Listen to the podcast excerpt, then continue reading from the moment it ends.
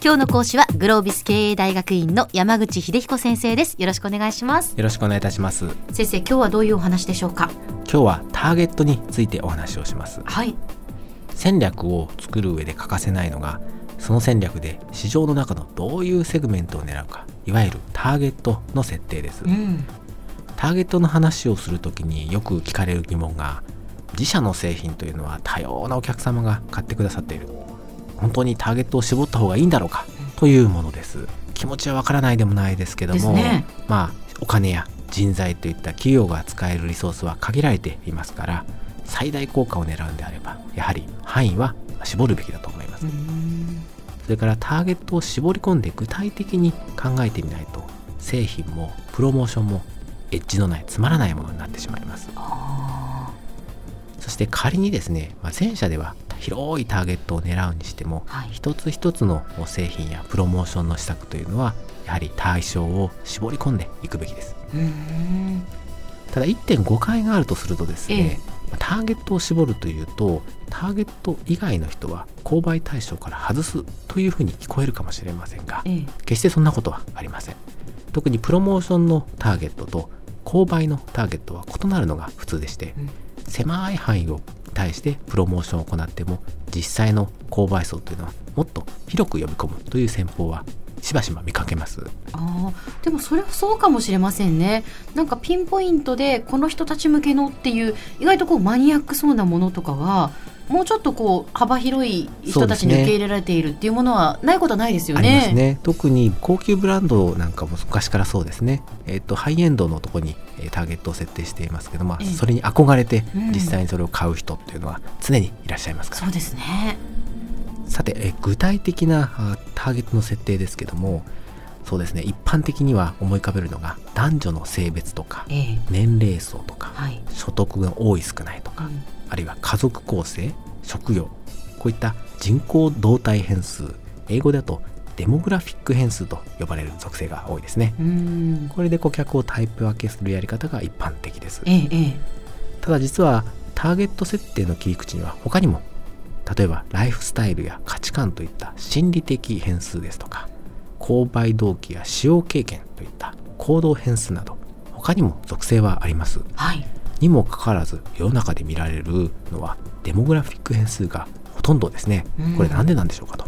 実はですねデモグラフィック変数というのは他の心理的変数や行動変数に比べて精度が高いわけでは決してありません。あ、そうなんですか。むしろ心理的変数行動変数の方がお客様のニーズや購買パターンに直結していてですねターゲットの精度としては高いくらいです。へえ。にもかかわらず、その人口動態変数はい。が使われるってことですよそうね。なぜそうなってるかと。一つにはデータの取りやすさというメリットがあります。はい。年齢とかあ家族構成とか所得といった統計データはあ多くが細かい分類含めてすでに整備されていますし、まあ公開されていて無料で使うこともできますね。はい。もう一つはリーチのしやすさです。例えば小売店のターゲットをえー行動変数えー接客の丁寧さを重視する人というそういった設定をしたとしても一体その接客の丁寧さを重視する人がどこにいるのかっていう判別はつきませんしうん。どの媒体に広告を出せばいいのかも分かりませんうん。ところがデモグラフィック変数であれば例えば男女や年齢層によって読んでいる雑誌なんかも異なりますんでプロモーション戦略というのは非常に立てやすくなるんですなるほど。まあただ最近はですねこのターゲット設定の考え方も一部で変わりつつあります、うん。一つはですねターゲットというのを個人や企業といった顧客単位ではなくて製品が必要とされる状況によって区分をしてターゲットを設定するというやり方です、うんどういうことでしょうか？う。ん例えばスターバックスのターゲットは働く女性でドトールのターゲットはタバコを吸うサラリーマンだと聞いたら皆さんは違和感を覚えませんか？覚えますね。う。ん、例えば私自身も男性ですし、ええ。タバコは吸いませんけれども、まあ、時と場合によってはスターバックスにもドトールにも入ります。はい。例えば美味しいコーヒーを飲みながらゆっくり本でも読みたい時はあスターバックス、ん。ちょっとコーヒーでも飲みながら隙間時間を有効に使いたい時は、まあ、ドトールと。そんな使い分けをします、うん。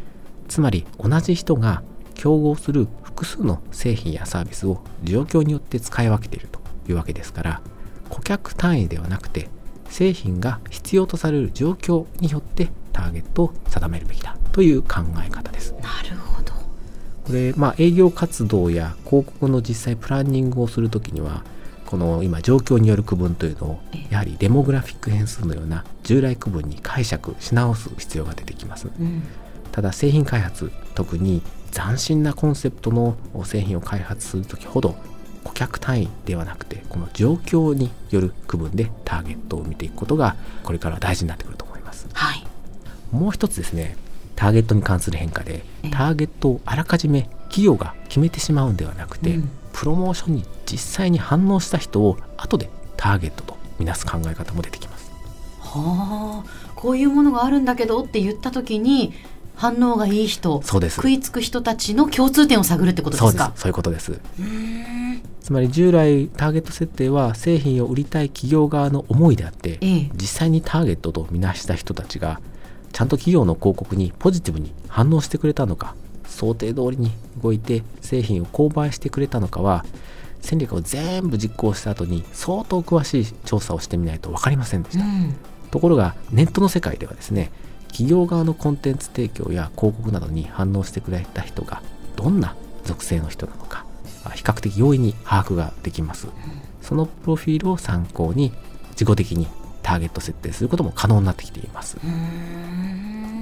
まあ、こんな風にテクノロジーの進化とともに戦略の作り方ターゲットの設定の仕方も少しずつ変わってきているわけですぱりインターネットっていうのは大きいんですね。そういうそのまあそのターゲットの設定に関してもそうやって変化をもたらしたんですね。そうですね。つまり後で事後的に動いた人がターゲットだという形で、これまでの考え方を180度変えてしまったようなそんな考え方ですね。では先生今日のまとめをお願いします。はい。ターゲットを絞ることが戦略作りの基本です。ただしデータの集めやすさや判別のしやすさで安易に定義をせず本当のニーズや製品が必要とされる状況あるいは実際に消費者が起こした行動などで区分することで多様な切り口でターゲット設定を考えてみてください。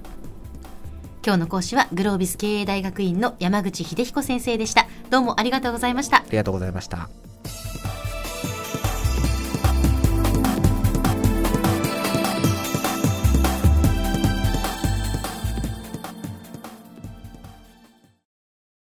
ゾクゾクグイグイメラメラつながる。